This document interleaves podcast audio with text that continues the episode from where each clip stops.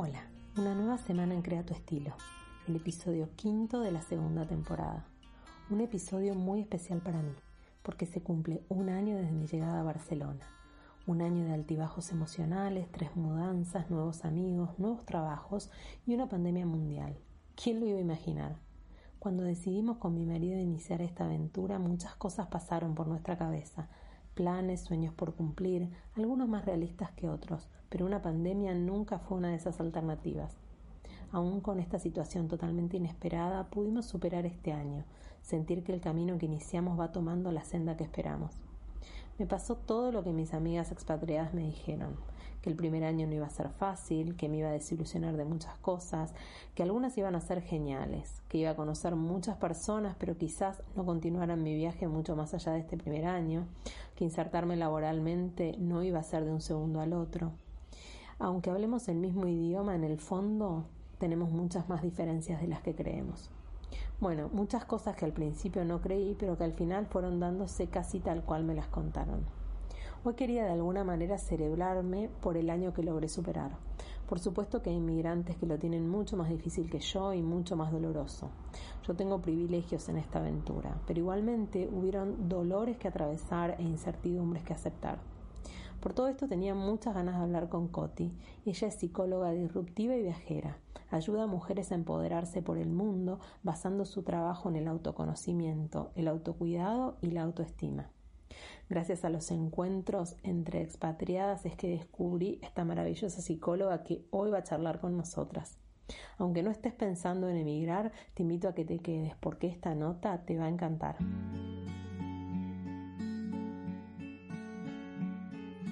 Hola, soy Farseguí y este podcast se llama Crea tu estilo.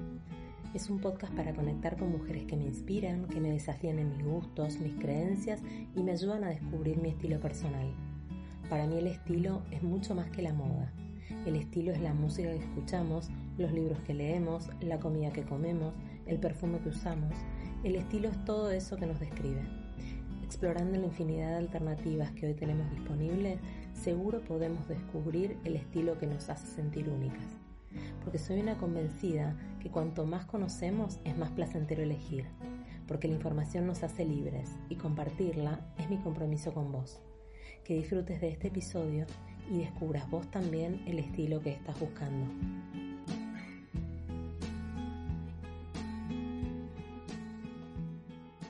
Hoy vamos a hacer un poco de terapia eh, que a mí me encanta y invité a, a Coti, a una, a una, chica, una psicóloga viajera que conocí en un evento de, de emprendedoras y, y, que me encantó su mirada. Entonces dije, quiero que, que nos comparte que nos, y que hablemos juntas sobre, sobre qué es esto de, de migrar eh, y de, y de cómo, cómo, pasa el tiempo y cómo nos afecta a, las, a los migrantes que andamos por el mundo. Eh, y sobre todo porque se cumple un año de que, que, llegué a Barcelona, así que quería charlar con ella y que me ayude. Te digo, Coti, no me voy a aprovechar de vos, no voy a hacer mi sesión de terapia semanal que, corre, que, que me toca, pero bueno, vamos a charlar eh, de lo que haces y vamos a ayudar un poco a todas nuestras oyentes eh, si quieren emigrar, si emigraron ya y bueno, a ver qué, qué podemos hacer. Gracias por estar acá. Hola Fer, no, primero gracias a vos por haberme invitado. Es la primera vez que hago un podcast, así que muy contenta y es todo un desafío.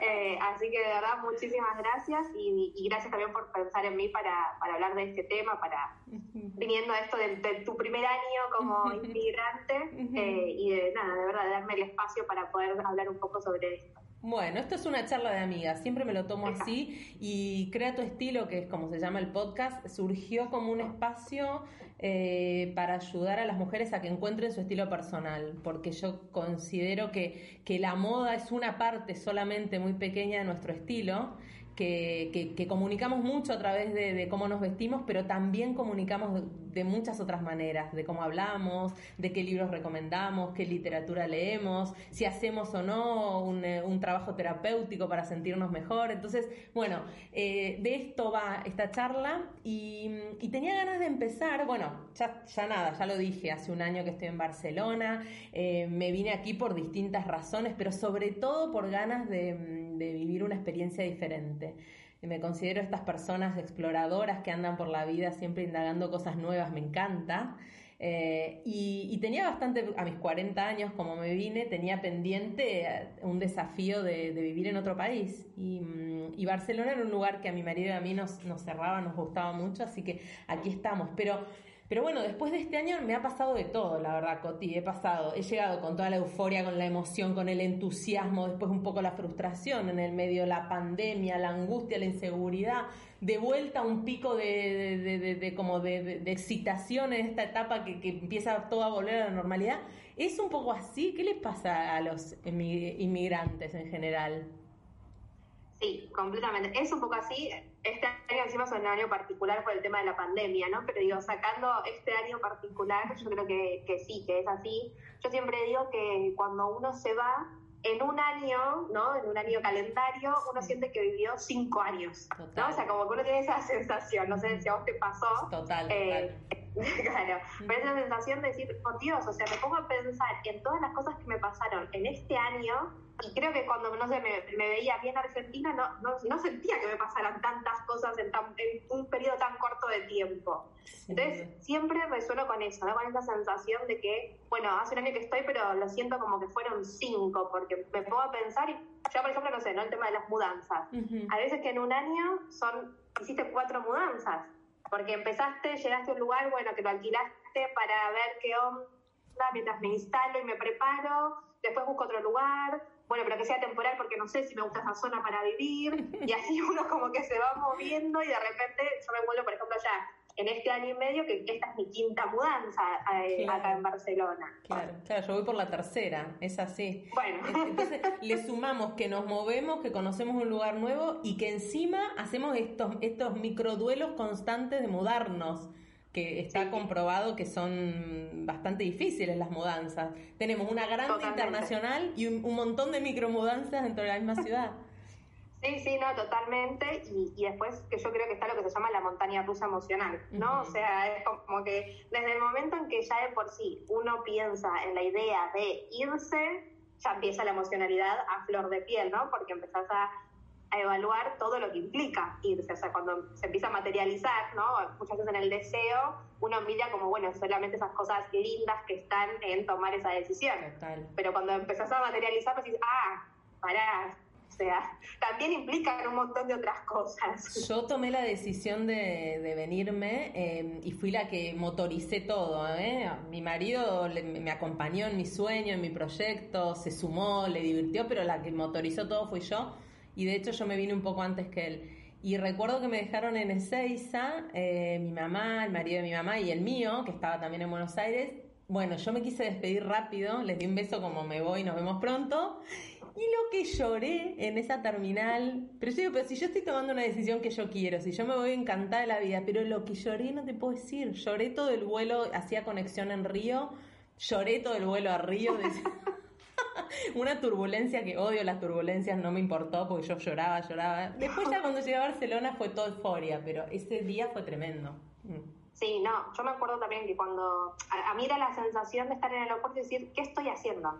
¿No? O sea, ese pensamiento constante de, ¿qué estoy haciendo? O sea, esto está, está bien, está mal, me voy a arrepentir, no me voy a arrepentir, ¿no? Como que de repente te vienen un montón de preguntas y dudas a la cabeza que obviamente después es como, creo que como cualquier gran cambio, ¿no? O sea, en el proceso se te van respondiendo esas preguntas, ¿no? Si, si estuvo bien, si no, si te sentís a gusto, si no, porque después es muy subjetivo, ¿no? El proceso de cada uno. Pero yo creo que, esas dudas eh, eh, del principio nos pasan a todos, de decir, ¿estoy haciendo bien en hacer esto? Me acuerdo que la primera semana eh, me pasó de, primera semana, primero, primer mes, de preguntarme más de una vez, ¿qué hice? ¿Por qué me vine? ¿Qué estaba pensando? Claro, se complicaban los... Bueno, para los que... Bueno, hablaremos de, inmigrantes de distintos países, pero acá en España el tema de los papeles, de poner en orden tus papeles cuando ya es un garrón. Temón. Temón. Pasás meses con la pandemia, a nosotros se nos atrasó mucho más. Y, se trababan los papeles y, y, conseguir piso era complicado y bueno y las reuniones de laburo que también y, y yo decía, ¿en qué estaba pensando? Me acuerdo, yo llamo un día a mi marido y le digo, me parece que, que, me equivoqué, ¿qué estoy haciendo acá? Digo, ¿y qué, ¿y qué pasa con eso? Porque al final, bueno, es válido que uno tenga dudas y eventualmente hasta que en algún momento puedes decir, bueno, no estuvo tan... Yo estoy encantada, te digo, pero te lo digo un año. Eh, pero los primeros meses fueron difíciles, porque además tenés la presión del otro lado que la gente espera que te vaya bárbaro y que estés súper contento. A ver, te fuiste, bueno, si no estás contento, problema tuyo. O sea, ¿cómo que no estás contento? Deberías estar feliz de la vida si vos quisiste irte a Estás cumpliendo tu sueño, ¿cómo no estás contenta? bueno, ¿te pasa? ¿Te consultan por eso?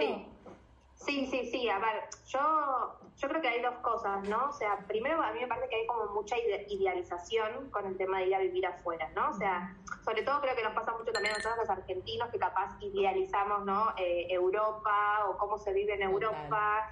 Y creo que hay mucha fantasía alrededor de eso, entonces la gente que se queda o sea, es como que piensa que, ah, no, pero no, no puedes estar mal, estás en Europa. O sea, es como, ¿qué te puede salir mal en Europa? Hay un montón de cosas que pueden salir mal en Europa. O sea, como en Argentina o en cualquier lado, ¿no? O sea, digo. Totalmente. Entonces es como que está un poco, me parece, también eh, esa fantasía de cómo es acá eh, el día a día.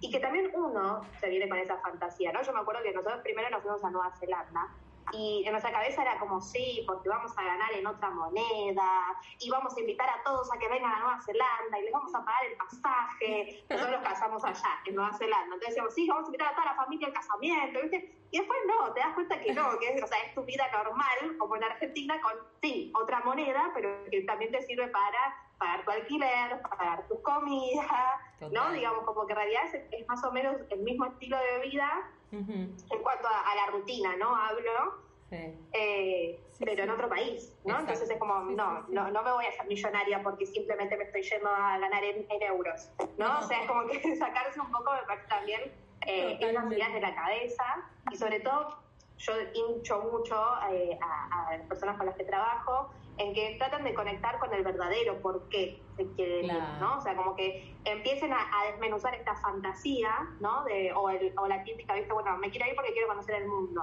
Que está bien, está buenísimo que quieras conocer el mundo, que quieras ver cómo se vive en otros lugares.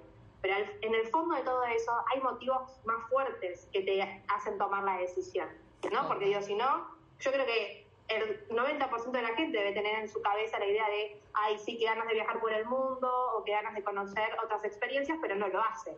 Entonces, ¿por qué? Porque hay cosas más profundas que te hacen dar ese pasito extra de decir, bueno, voy a tomar la decisión y lo voy a hacer. Totalmente. Tiene que haber una, un deseo mucho más fuerte que el solo hecho de conocer el mundo para irse a vivir a otro país. Porque también puedes conocer el mundo viviendo en Argentina y viajando eventualmente, o también uno puede conocer el mundo mirándolo a través de las redes sociales. O sea, bueno, la verdad que eh, si uno quiere conocer otras cosas es infinito. Y Coti, contame, eh, ¿cuándo, eh, ¿en qué momento más o menos de la emigración te consultan? ¿Crees que es el primer momento en que cae alguien y te dice, me parece que estoy necesitando ayuda?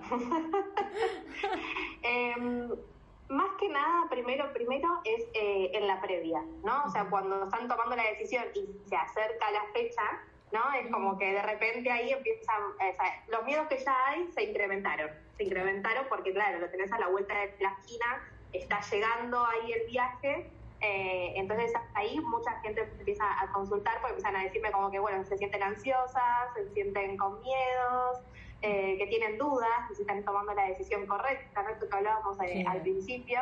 entonces creo que es como que buscan el poder consolidar esa, esa decisión, que en realidad ya está tomada, pero bueno, obviamente la emocionalidad nos golpea a todos y, y a veces nos hace tambalear, ¿no? O sea, eso no significa que después uno no lo termina haciendo.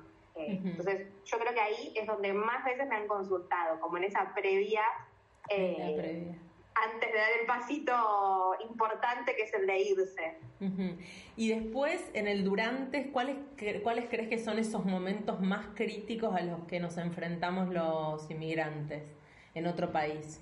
A ver, yo creo que siempre, siempre digo que para mí el primer año es el más difícil eh, y siempre, bueno, cuento esta anécdota de que a mí me lo decían como todavía no me había ido de Argentina y yo no lo creía y me enojaba cuando me lo decían, pues yo decía, cada proceso es subjetivo y yo no tengo que haber vivido lo mismo que vos, y vos me vas a decir a mí cómo tengo que vivir, y me enojaba mucho, y hoy lo miro desde lejos y digo, ah, que como mis propias palabras, y esta persona tenía razón o estas personas tenían razón. Eh, y sí, el primer año es, muy complicado, entonces es muy común que, también no busquen a veces consultar en, en, este primer año porque es adaptarte a una nueva cultura, hacer un grupo nuevo, social, ¿no? O sea, buscar trabajo. Bueno, esto que decías vos, los trámites, que siempre lo, que es burocracia en cualquier lugar del mundo, todo lo que es administración pública en cualquier lugar del mundo cuesta, cuesta mucho. Y aparte hoy en día creo que encima con las redes genera más ansiedad porque encontrás tanta información y a veces es tan distinta porque cada uno tuvo procesos diferentes y uno te dice, no, porque yo tuve suerte en esta oficina y después vas y te tratan re mal. Pues bueno, no, a mí no me, me trataron re mal en esta oficina, no tuve suerte. Entonces es como que creo que la cabeza está como en constante funcionamiento, es como que tenés esa sensación de que no, no puedes parar un segundo porque no puedes, no podés, no puedes relajarte, hay un montón de cosas que tenés que resolver y encima adaptarte, ¿no? O sea, resolver y adaptación, o sea, son las dos cosas en simultáneo y es como mucho. Sí, sí, vos sabés que eh, esto que decís de los grupos, bueno, yo me salí de absolutamente todos los grupos de argentinos en Barcelona que hay, o argentinos en España. Y no por maldad, o sea, yo soy re agradecida que haya gente compartiendo su experiencia, pero la verdad a mí me generaba un nivel de estrés que no te puedo explicar, porque era, no, que tal cosa no se puede, que tal cosa sí, que la información sobre esto, que 80 veces lo mismo, para el canje de registro, para la cita previa, para sacar el, el documento.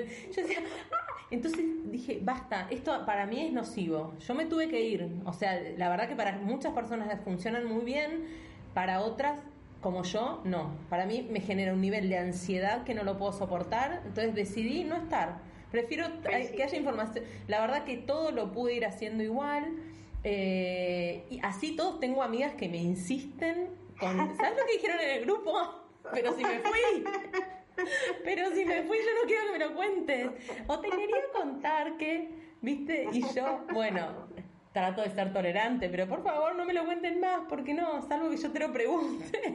Sí, no, no, tal cual. A ver, yo siempre recomiendo cuando eh, eh, alguna paciente o algo me pregunta, bueno, me meto en estos grupos, siempre digo que lo usen como muy técnicamente, como viste, como un diccionario que uno quiere saber una definición, entra, lo busca y ya está, y cumplió su objetivo. Bueno, o sea, yo siempre recomiendo eso, unite, eh, si querés unirte está, está bárbaro, pero no lo uses para diario de leo todos los días la que la gente va posteando porque te genera mucha ansiedad y porque también a veces hay como olas de mm, negativismo, ¿no? O sea, como de no, no vengas, no es el momento, no hay trabajo. Y no deja de ser subjetivo, o sea, no deja de ser una persona que en realidad está volcando ahí su experiencia y su subjetividad.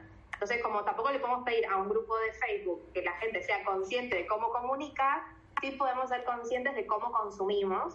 Entonces, es como por esto que yo siempre digo, bueno, usalo como un diccionario. ¿Querés saber algún trámite específico? ¿No lo encontraste en Internet?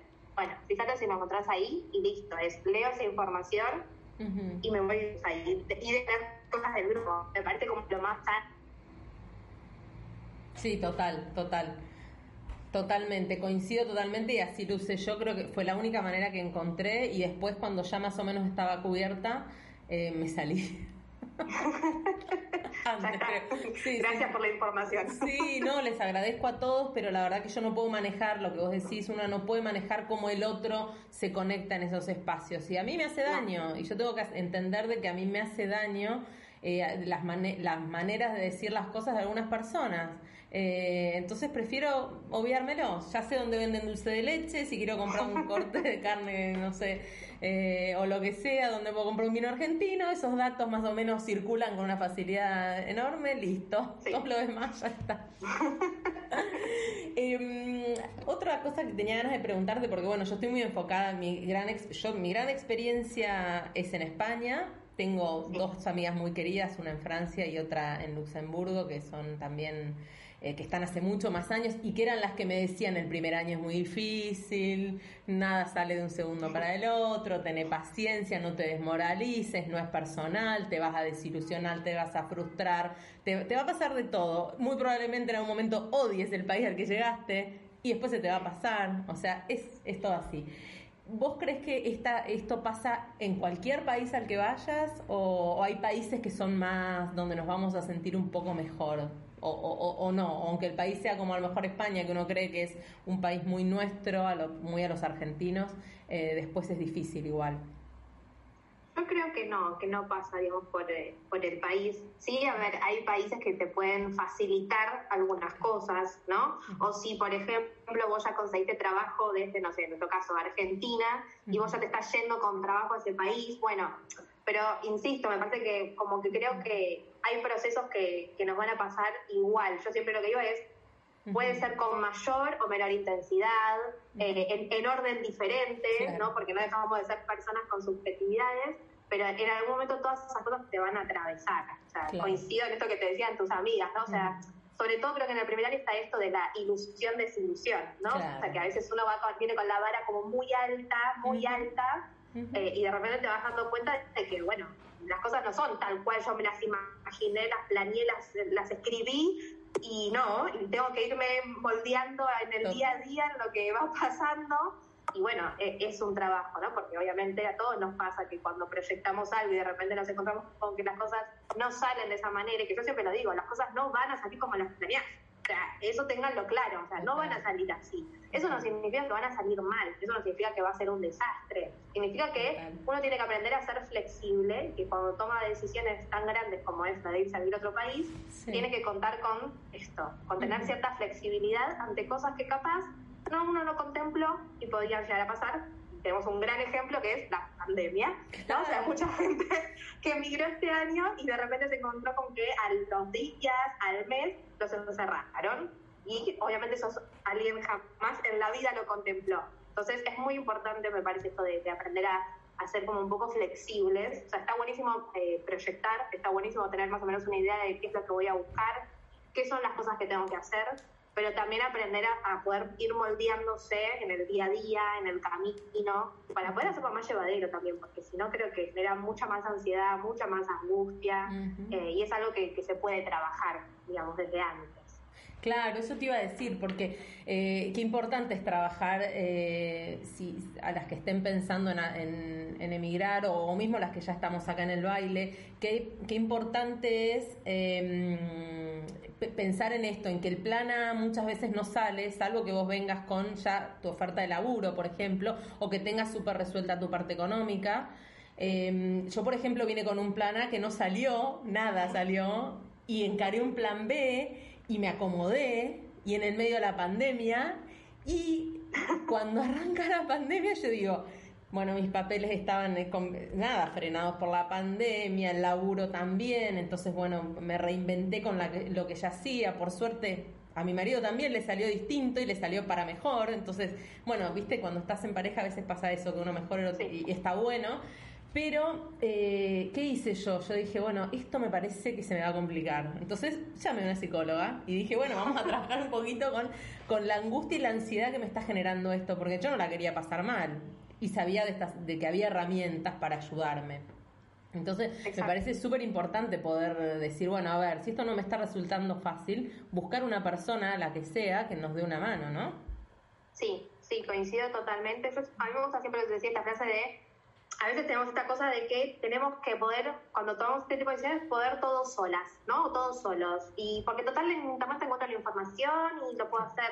Y hay veces que, justamente, que uno siente que, que la realidad lo está saturando o que tengo que ponerme atención en tantas cosas que necesito de alguien que me acompañe en este proceso, ¿no? O sea, como, o que me ayude a sobrellevarlo. Eh, entonces, pedir ayuda no, no hace, o sea, no, le quita valor a todo el proceso que uno está haciendo. O sea, y eso me parece como súper importante remarcarlo. Porque a veces que uno siente como que, ay, no, capaz que pedir ayuda me hace vulnerable o me hace más débil ante esta situación, al final entonces no pude. Y no, o sea, no, no quita valor a nada de lo que uno ya logró hasta ese momento. O sea, es simplemente el poder empezar a hacerlo acompañado y creo yo que hasta incluso es de, de una manera más sana, ¿no? O sea, para uno mismo, o sea, como más respetuosa con uno mismo, de poder hacerlo con alguien que te brinde herramientas, como decías vos, ¿no? O sea, que te brinde herramientas para poder sobrellevarlo y que esas herramientas además te van a servir el resto de tu vida. O sea, esa es la realidad. Te van a ayudar en este momento y después son herramientas que vas a poder tenerlas para otros momentos de tu vida también. Mira, cuando yo me fui a estudiar a Buenos Aires desde mi ciudad, eh, y bueno, la verdad que el primer año fue muy difícil, muy difícil mi primer año estudiante, extrañaba mi casa, mis papás, mi, mi hermano más chico, extrañaba todo. Lloraba, lloraba, lloraba, y siempre fui muy llorona, me doy cuenta, esto me lo dice siempre mi hermano más grande, que siempre muy llorona, y lloraba, y mm, bueno, también inicié terapia, que me hizo, me hizo muy bien, y yo y siempre dije, si yo pude con esto, puedo con todo. Y ahora te voy a decir, si yo pude venirme a Barcelona, comerme una pandemia con este nivel de incertidumbre, yo puedo con todo. No sé qué va a venir por delante ni cómo se va a plantear, pero creo que uno va generando y que hay algo que tiene eh, irte de tu zona de confort de tu país. Uno hay mil maneras de salir de la zona de confort, pero cuando uno la hace tan bruscamente como esta, como que decís, bueno, si yo puedo con esto y poder, quiero que me ayudes con esto por ahí Poder no significa tener la vida, entre comillas, exitosa que vos te imaginaste cuando salías de allá. Poder quiere decir encontrar nuevas oportunidades, darte una nueva oportunidad, cambiar, renegociar con vos y con tus deseos, ¿no? Coincido, coincido totalmente en, lo que estás diciendo. A mí eh, no me gustan este tipo de frases que dice como, bueno, eh, si querés, podés, ¿no? O bueno, si yo pude, vos podés. Eh, y no, y la realidad es que no, porque no tenemos todas las mismas oportunidades, no tenemos todos el mismo contexto, no tenemos todos el mismo los mismos privilegios, no tenemos todas las mismas herramientas. Eh, entonces, a mí me gusta siempre hablar de, listo, con las cartas que te tocó, o sea, con vos sabes cuáles son tus, las cartas que tenés, qué es lo mejor que puedes hacer, ¿no? Entonces, en eso entra, me parece, el poder, ¿no? El, bueno, si yo puedo, con esto, sé que voy a poder con esto otro. ¿Por qué? Porque cuento con, o sea, sé cuáles son las cartas con las que estoy jugando, sé cuáles son mis herramientas, sé cuáles son mis privilegios, sé cuáles son mis oportunidades, ¿no? Y eso es muy subjetivo, ¿no? Y, y atraviesa a cada persona de maneras distintas. Entonces esas frases están a veces generalizadoras que lo único que terminan provocando es frustración, porque la gente dice, ay, no, pero ella pudo y yo no. Entonces el problema es mío, no, de ella. y no, es porque esas frases no están bien, en la frase se las llamó el positivismo tóxico, eh, que lo único que nos genera es frustración. Entonces, siempre es estar, yo hablo mucho del autoconocimiento, el autoconocimiento, ay, perdón, me trabé, el autoconocimiento, ¿no? O sea, hablo mucho de eso, de conocerse a uno mismo, de saber cuáles son las herramientas que vos tenés, cuáles son las cosas que tú fortalezas, cuáles son tus limitaciones, cuáles cosas para vos son innegociables, en qué otras cosas crees que puedes ir negociando, porque todas esas cosas, a medida que uno toma una decisión tan grande como es migrar, las vas a necesitar, porque van a, te van a ir marcando los hilos o el camino de las decisiones que vas a tener que ir tomando a medida que vas a ir avanzando. Qué importante eso, qué importante autoconocerse, para mí es la clave es la clave, porque me parece que eso es lo que nos ayuda a ser más asertivos en la vida, ¿no? A poder decir que sí, decir que no y decir no sé. Eh, me parece me parece genial. Eh, a mí me encanta una me robé de alguien y no me puedo acordar de quién pero no, no es autoría mía esto del positivismo naive del cual yo padecí mucho. Esto de decir, eh, bueno, me levanto a la mañana y digo, porque hoy va a ser un gran día, porque no sé qué y al final se te torció por algo y no quiere decir que vos sos una negativa, sino que bueno, la verdad es que hubo algo del contexto o lo que sea o, de las cosas, porque es como decís vos, nosotros nacemos eh, en, el seno de una familia también que tiene determinados beneficios que la otra no tiene. Y, y, bueno, una persona con estudios, con una situación económica mejor que otra, ya te planta ante una realidad como la de emigrar de una manera muy diferente. No es lo mismo venirse tratando de encontrar un laburo que sea tu sustento a venir con un respaldo que te permita pensar qué vas a hacer con tu vida por el próximo año, dos o tres años. Entonces, la verdad que salir un poco de eso tan naive que a veces tenemos y que se nos impone a través de las redes sociales también, esto de decir, ay, sí, vos vas a poder, porque si vos querés poder, yo también acuerdo con vos, Coti, que esto es muy tóxico para, para todas las personas y que, y que no lo queremos más. Eh, Coti, por supuesto con vos redes sociales, o sea, vos haces tus acompañamientos terapéuticos, tus sesiones son online, ¿no? Sí, exactamente, sí. A ver, yo en, Argentina las hacía, obviamente trabajaba presencial y la realidad es que cuando empecé a pensar en, irme, había algo que tenía muy claro y era que no quería resignar mi carrera. O sea, a mí mi carrera me encanta, o sea, me encanta ser psicóloga, realmente me, es algo que me apasiona, Eh, y era como, no, o sea, esto para mí no, no, no, no entra en juego, no se negocia, ¿no? O sea, esto que hablábamos del, del, conocernos, yo sabía que para mí eso era innegociable. Y me acuerdo que mi psicóloga, que todavía sigue siendo mi psicóloga, eh, me decía, bueno, pero ¿por qué no pensás en atender online? Y yo decía, online, ay, qué impersonal, no, no me gusta.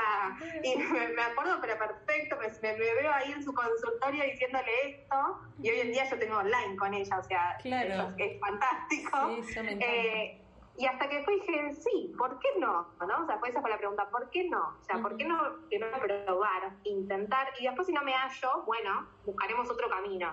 Y la realidad es que me encanta. Hoy en día es, estoy como súper acostumbrada a atender online eh, y, me encanta. La realidad es que, me encanta. Y la realidad es que el proceso es exactamente igual. O sea, esa es la sensación, ¿no? O sea, porque creo que esa cercanía también se la da uno, ¿no? En cómo uno es cuando habla, eh, con la otra persona. Eh, entonces no creo que, obviamente no quiero decir con esto que es lo mismo que estar presencial, ¿no? Pero que ningún vínculo es lo mismo que poder tener una persona al lado tuyo. Sí.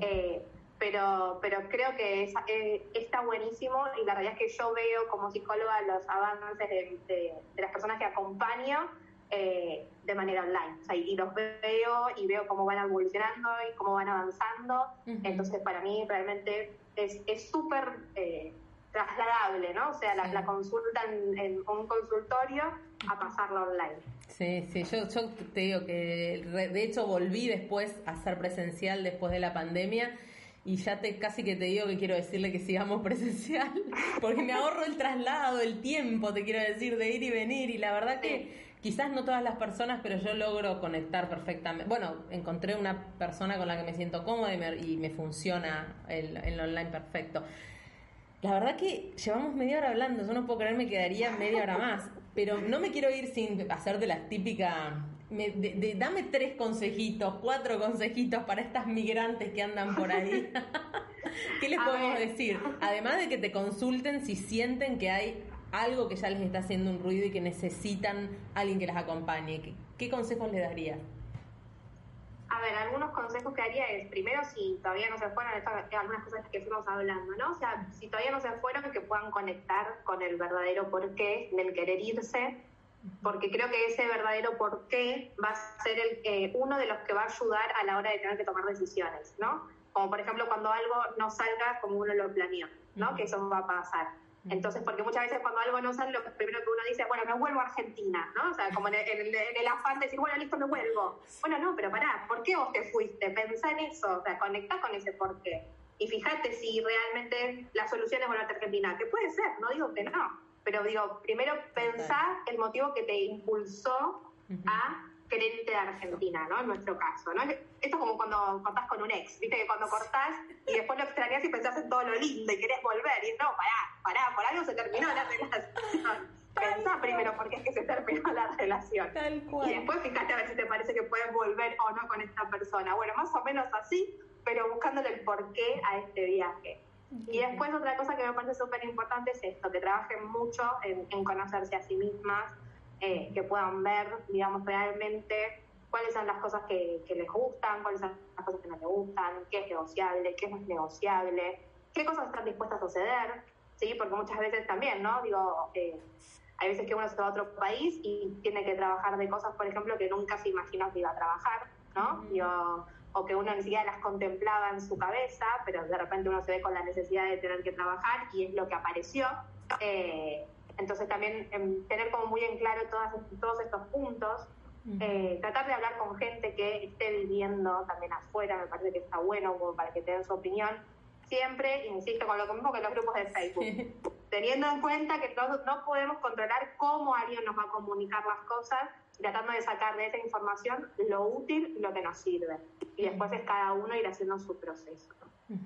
Y después, por último, que se cuiden, que se cuiden, o sea, en cuanto a lo que es autocuidado, ¿no? O sea, irse moviliza un montón, es esta montaña rusa emocional de la que hablábamos y siempre me parece que es importante tratar de buscar momentos de autocuidado, ¿no? O sea, de, bueno, hacer cosas que me conecten conmigo, que me gusten a mí misma, que me hagan bien, que me hagan sentir eh, bien conmigo, o sea, tratar de siempre buscar aunque sea 15 minutitos, ¿no?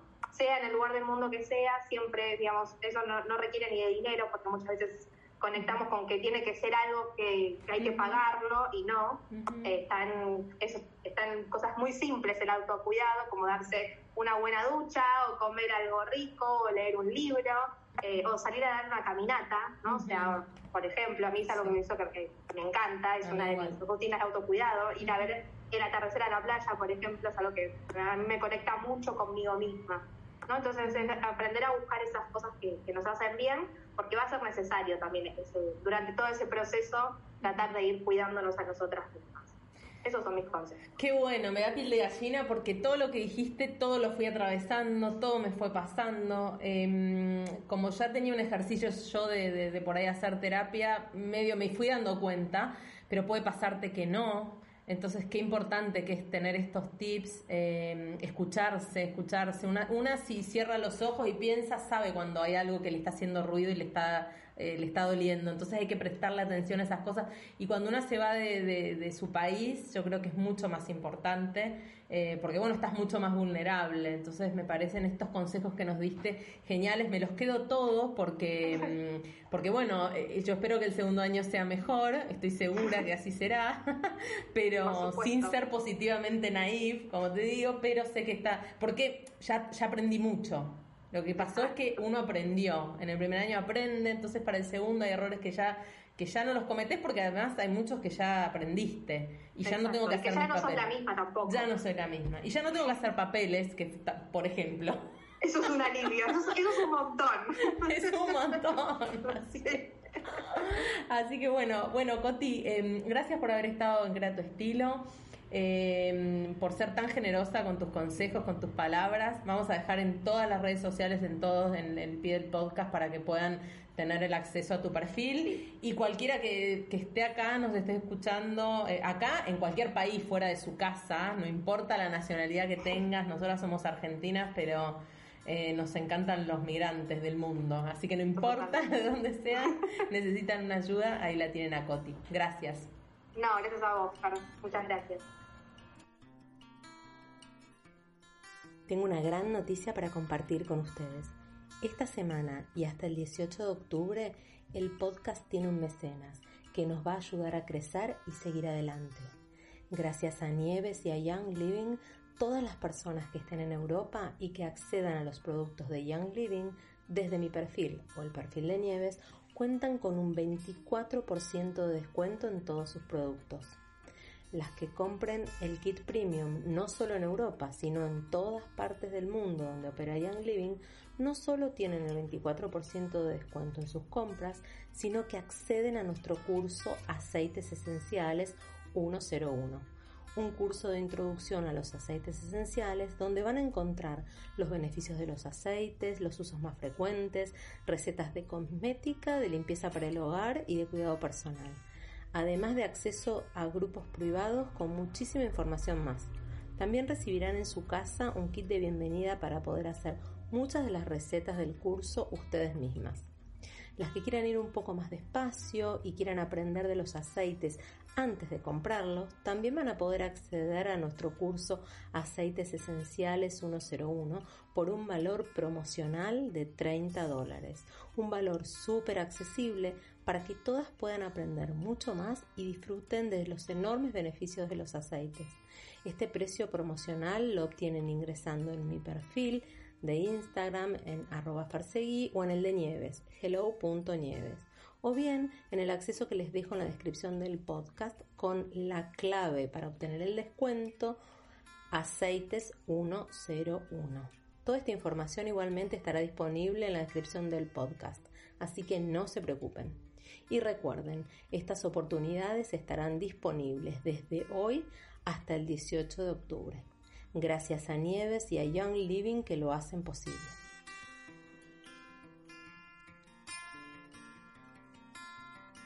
Esta semana en los consejos que nadie me pidió, tengo tres para vos.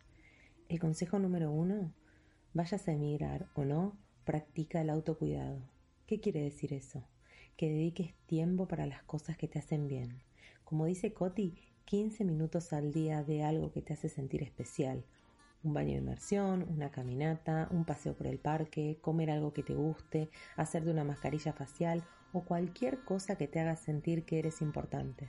Tu día cambia para mejor después de atenderte un poco más. Consejo número 2. Lee un libro que te ayude a comprenderte, a sentirte dueña de tu propia vida. Mi consejo es que leas Mujeres que corren con lobos, un libro que se escribió en 1993 y que yo leí con 24 años. Te juro que en ese momento no entendí ni la mitad del libro, pero hoy le doy otro valor, otra dimensión. Es un libro que con el paso de los años nos sienta mucho mejor a las mujeres y si no la leíste te animo a que lo hagas. Consejo número 3. Si sentís que estás atravesando un momento difícil o estás por tomar grandes decisiones en tu vida, apóyate en personas que puedan ayudarte. Busca un guía, un coach, un psicólogo, algún guía espiritual. Busca un consejo para sentirte más segura en tus decisiones. Eh, buscar ayuda no significa que seas insegura, al contrario, significa que eres fuerte para darte cuenta que necesitas que alguien te acompañe es tener la capacidad de darnos cuenta que no podemos con todo, pero aún así seguimos adelante. Espero que estos consejos te sirvan y, que cada día seas un poquito más auténtica.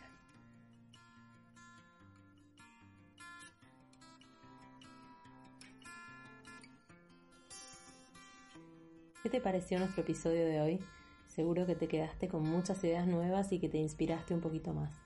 Si fue así, te pido que me des un like, unas estrellitas, que me dejes un comentario o que lo compartas con tus amigas, porque estoy convencida que alguna de ellas está esperando toda esta información para encontrar su estilo personal.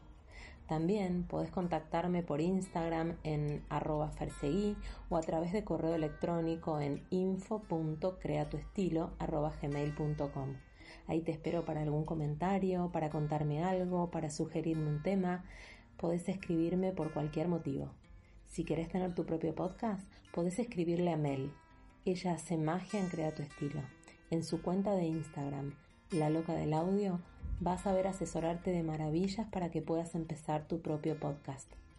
La próxima semana nos encontramos con un nuevo episodio lleno de inspiración y no dudes, crea tu estilo.